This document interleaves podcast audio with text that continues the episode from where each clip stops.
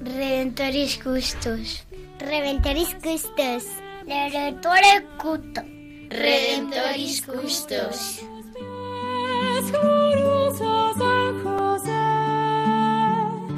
Escucha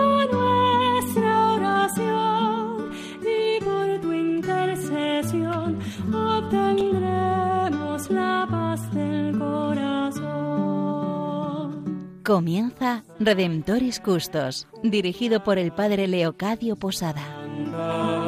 En Nazaret, glorioso San José, cuidaste al niño Jesús, pues por tu gran virtud fuiste digno custodio de la luz.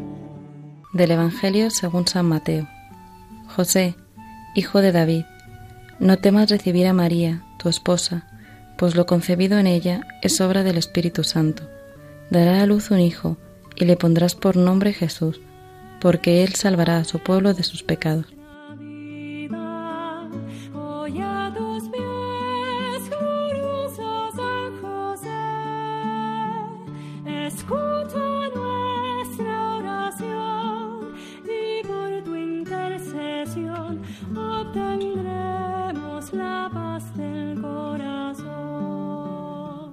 Desde Radio María saludamos a todos aquellos que en estos momentos estáis conectados, a todos aquellos que en estos momentos, providencialmente, casualmente o esperando este momento, estáis atentos a este programa Redentoris Custos, el custodio del Redentor. Con muchísima alegría queremos acercar a la persona de San José a todos aquellos que en estos momentos nos estáis escuchando. Seguramente unos los, lo conocéis más, otros lo conocéis menos, pero es nuestro deseo que al finalizar este programa Redentoris Custos, el custodio del Redentor, todos conozcamos un poco más a aquel que es el custodio del Redentor, San José.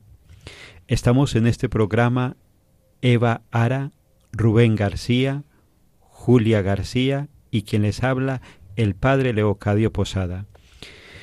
Estamos eh, compartiendo con vosotros sobre una obra que se titula La sombra del Padre, del autor polaco Jan Dobraniski. Hemos querido servirnos de esta obra ya que la consideramos como una reflexión sencilla, eh, profunda, teológicamente bastante fundamentada, que nos acerca a la persona de San José. Hemos ido compartiendo con vosotros distintos capítulos donde vamos narrando, cogemos algún párrafo del capítulo, lo compartimos con vosotros tal y como lo expresa el autor y luego hacemos una breve reflexión. Y como decía al principio, todo esto es un humilde, un sencillo intento de acercarnos a esta persona tan grande, tan sencilla, que al igual que custodió a Jesús, nos continúa custodiando a cada uno de nosotros.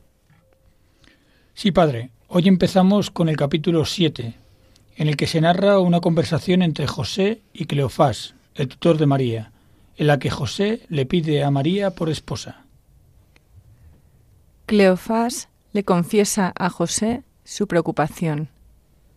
La costumbre antigua en Judea es que los padres o los tutores de los hijos deciden con quién se casan y los jóvenes no pueden ni siquiera verse antes del compromiso. Pero Cleofás no quiere tomar ninguna determinación referente a María sin su consentimiento. José le tranquiliza. Yo amo a María. Quisiera que fuera para mí, no sólo para mí, una esposa, sino también amiga. Quiero saber si me acepta también por voluntad propia. Y le hace reflexionar sobre la voluntad del Altísimo. ¿Por qué el Altísimo habría de tratar de modo distinto a un hombre y a una mujer? ¿No les habló a Sara, a Débora, a Judith? Además, voy a serte sincero. Hasta tal punto amo a María que no me casaría con ella si no supiera que ella misma lo deseo. No podría ser de otro modo. Finalmente, Cleofás le dice a José, Escucha, vete a hablar directamente con ella. Ahora. Está con las ovejas en el prado de la ladera. Vete. A continuación, eh, se narra la posible escena en la que José le pide matrimonio a María.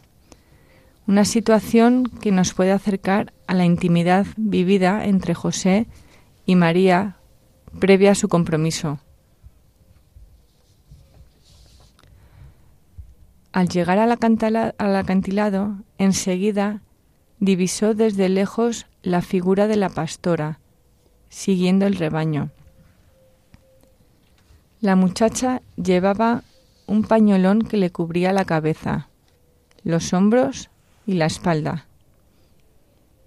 Caminaba al paso que le marcaban los animales. Debía de estar ensimismada, porque no oyó sus pasos. Cuando la llamó, se detuvo y volvió rápidamente la cabeza. No notó recelo en su mirada. Como siempre, estaba llena de paz y de un resplandor extraño que brotaba de lo más hondo. Cuando la miraba, aumentaba su convencimiento de que ella era exactamente la joven esperada. Evidentemente se daba cuenta de que la joven tenía una vida interior propia, desconocida para él, en la que se sumergía a veces olvidando todo lo que le rodeaba, olvidándose, pero sin perder contacto con todo ello.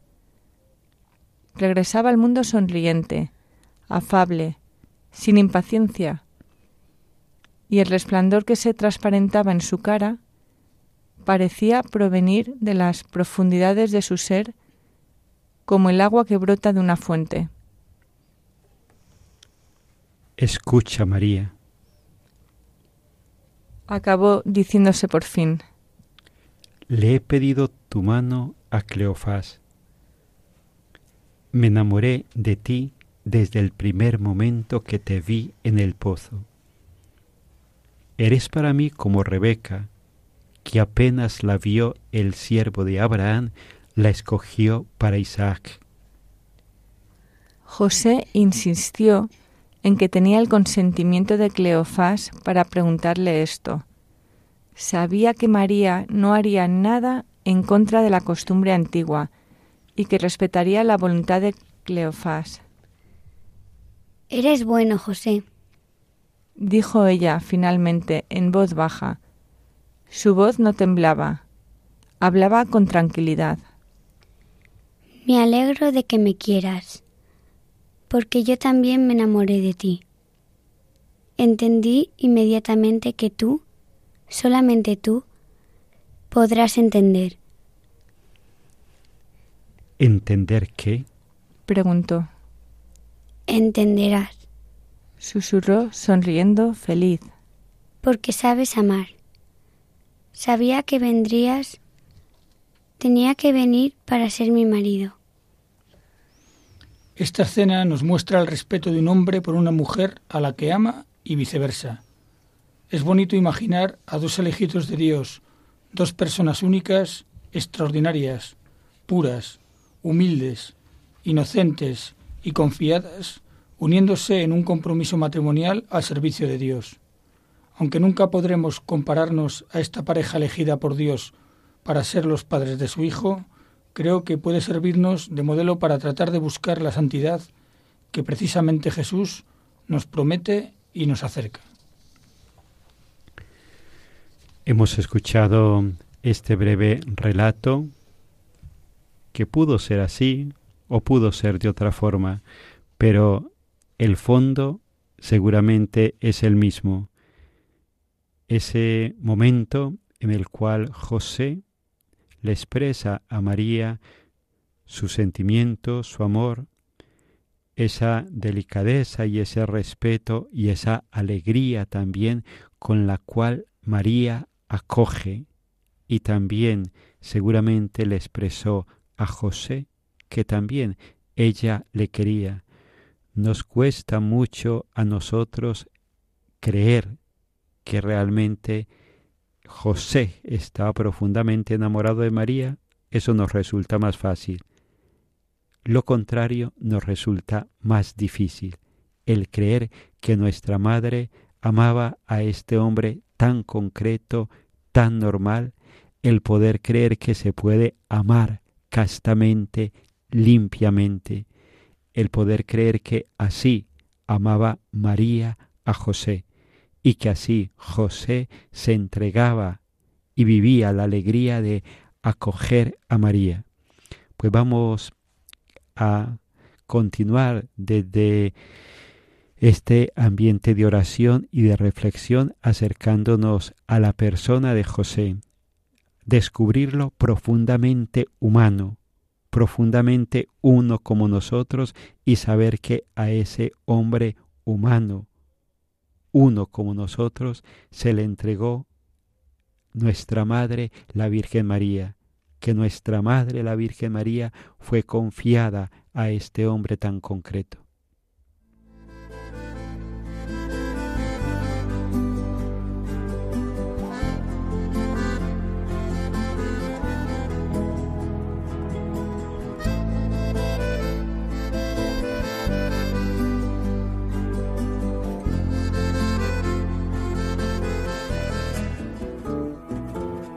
Cuando José el carpintero supo que iba a ser papá, levantó a María en brazos para ponerse a bailar.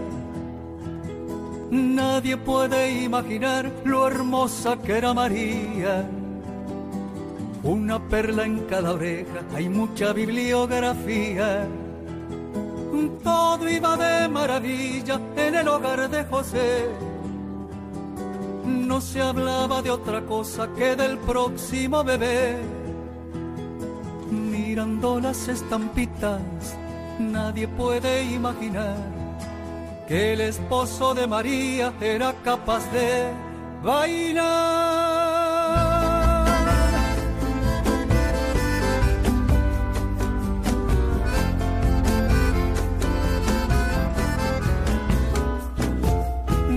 la noche conversaban como lo iban a llamar.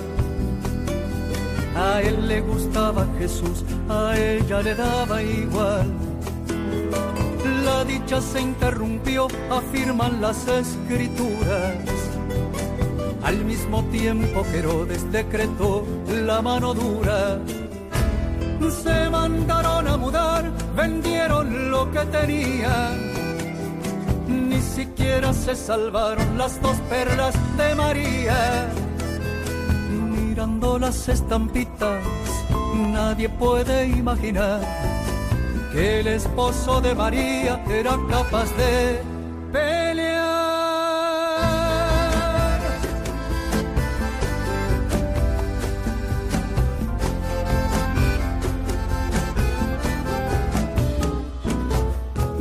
Parecían dibujitos atravesando el desierto, los dos a punto de entrar en el Nuevo Testamento.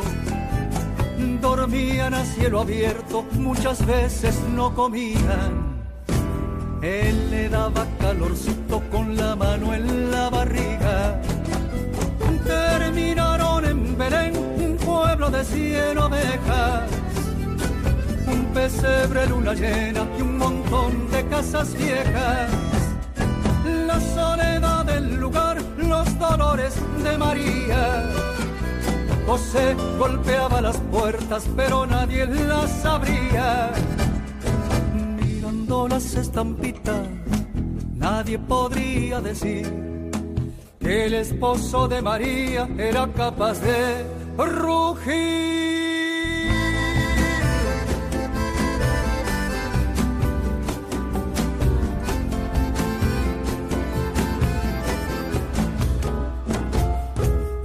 Lado la fatiga, por el otro el embarazo. José se enfrentó al pesebre y lo abrió de un rodillazo. Esto es música, señores, esto es puro sentimiento. Un hombre y una mujer compartiendo un nacimiento. Mirando las estampitas, nadie puede imaginar que el esposo de María era capaz de llorar.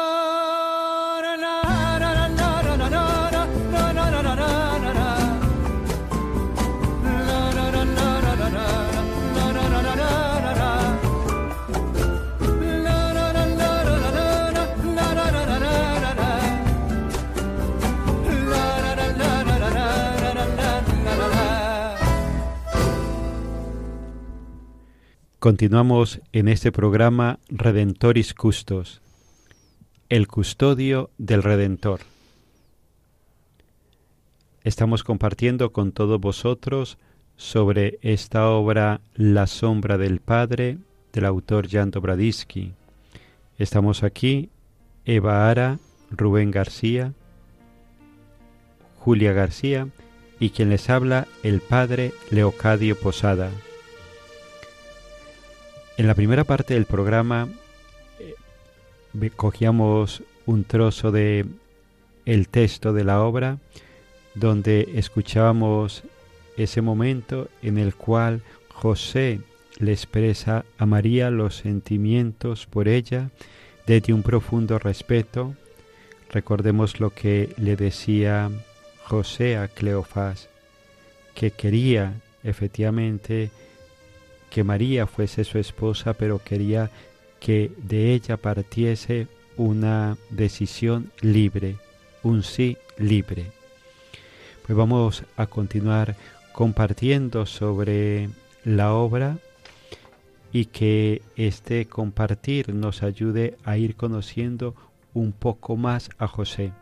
Ahora Rubén nos situará un poco sobre el texto que hemos elegido y sobre el cual vamos a compartir. En este capítulo se narran las virtudes de José como trabajador honrado y como novio casto, dos virtudes que caracterizan a este santo protector de tanto y de tantos, del que deberíamos tomar ejemplo.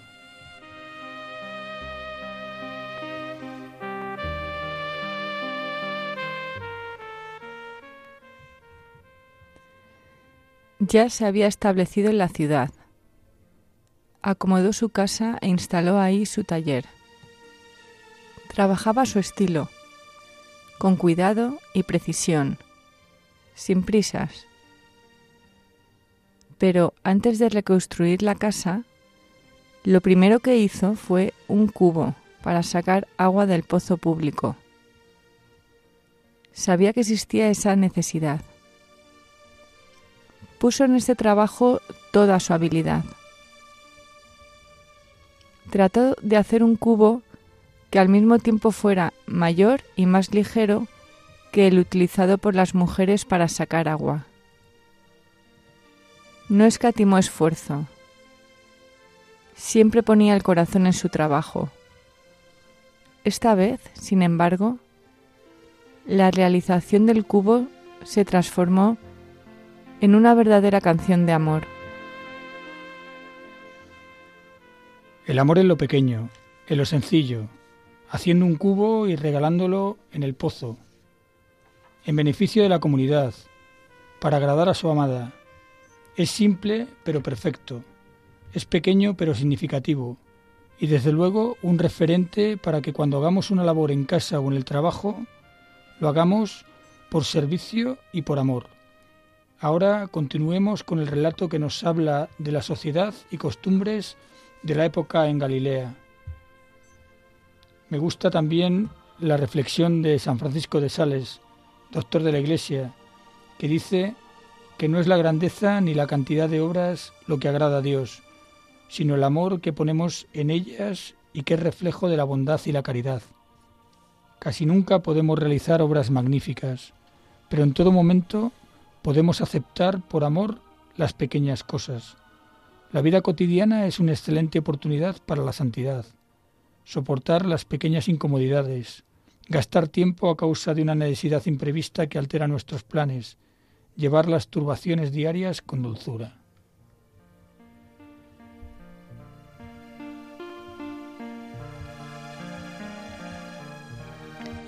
Cuando estuvo terminado, se fue al pozo antes del amanecer y cambió el antiguo balde pesado por el nuevo, finalmente decorado al fuego. No mencionó a nadie lo que había hecho. Volvió a casa y se puso a trabajar. Pero el corazón le latía inquieto. Seguía sin ver a Miriam, si no era en casa de Cleofás. Se saludaban, si se veían en la calle, pero no hablaban juntos. Ahora eran novios, y lo sabía la gente de Nazaret. José tenía un particular cuidado para que no recayera en Miriam ninguna sospecha de ligereza.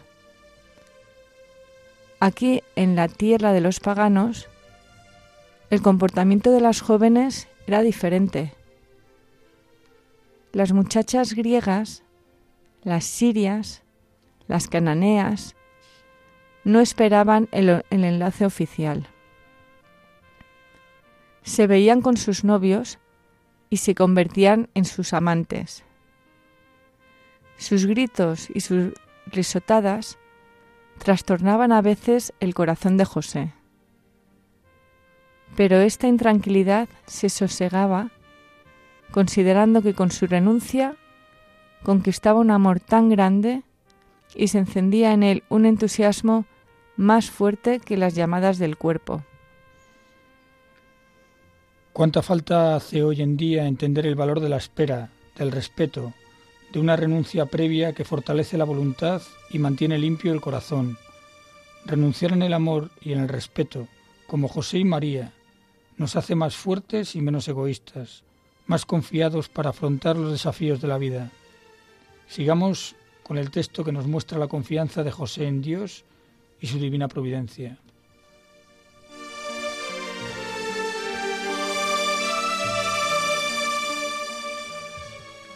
Él, José, había encontrado el amor por Miriam tras muchos años de espera.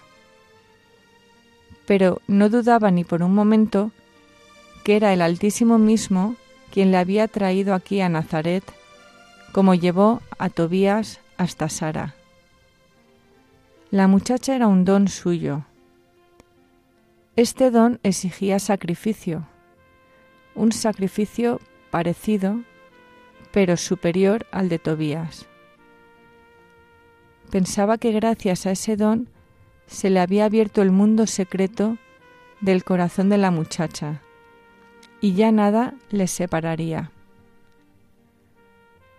Miriam no le dijo lo que pensaba del cubo nuevo, pero al día siguiente de haberlo cambiado, al volver José a su casa, tras una ausencia un poco larga, encontró a su asno comido, bebido, cepillado, con tanto esmero que su pelo gris claro recordaba un tejido precioso traído por mercaderes desde el lejano oriente.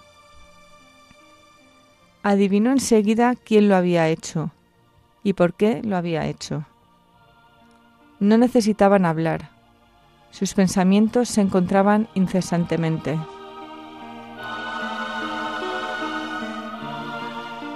Como dijo San Ignacio de Loyola, el amor se debe poner más en las obras que en las palabras. Y además, el amor está en el detalle, en lo pequeño, en el servicio al otro y a la comunidad, como en el caso del cubo o del burro.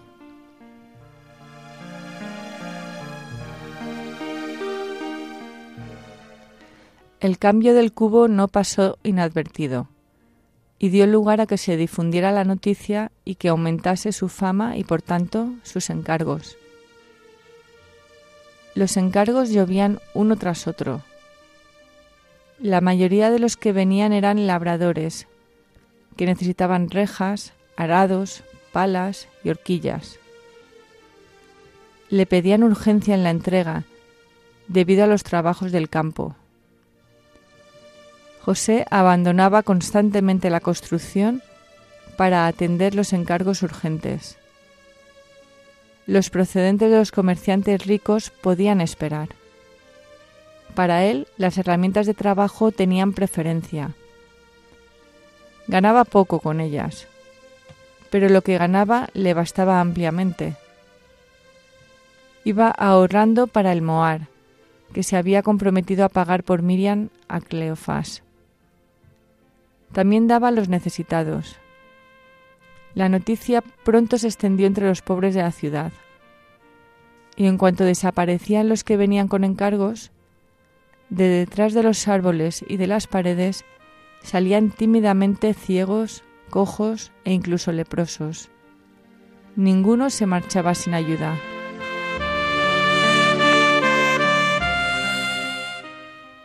Otra vez José trabajador justo, que nos lleva a la necesidad de empresarios, jefes justos con sus clientes y hacia sus subordinados, y también el deseo de compartir los bienes con los necesitados.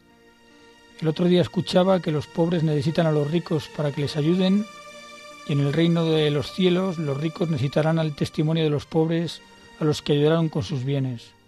Creo que la salvación en la tierra y en el cielo es una cosa de la comunidad, de todos como hermanos.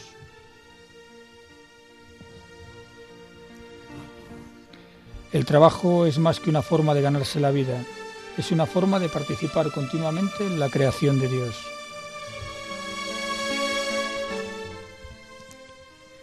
Desde aquí vamos concluyendo este momento de compartir con vosotros.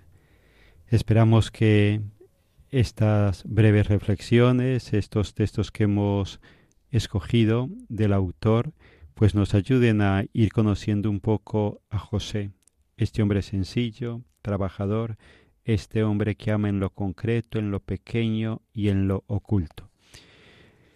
Nos encontramos en el próximo programa, queridos radioyentes, vamos a pedir la protección y la ayuda de San José, invocándolo con las letanías dirigidas por los niños y también nos sumamos a esta oración del Papa Francisco a San José, pidiéndole también que nos haga a nosotros valientes en el amor. Sostén de las familias. Ruega por nosotros. Consuelo de los desgraciados. Ruega por nosotros. José Justísimo. Ruega por nosotros. Jefe de la Sagrada Familia. Ruega por nosotros.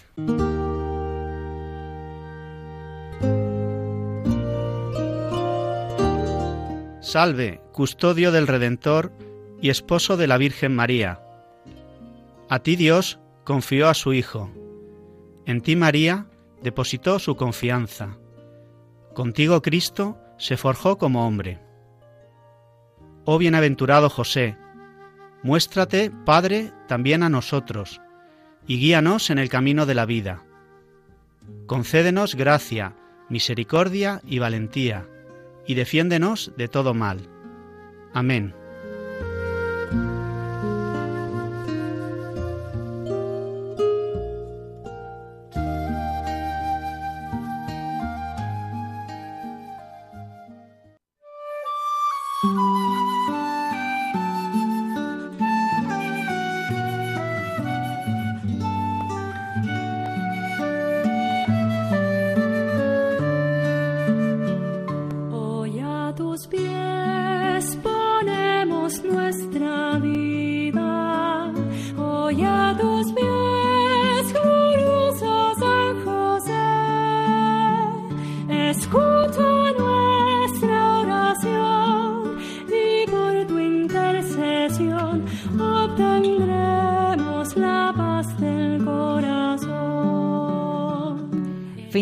En Radio María Redemptoris Custos con el Padre Leocadio Posada.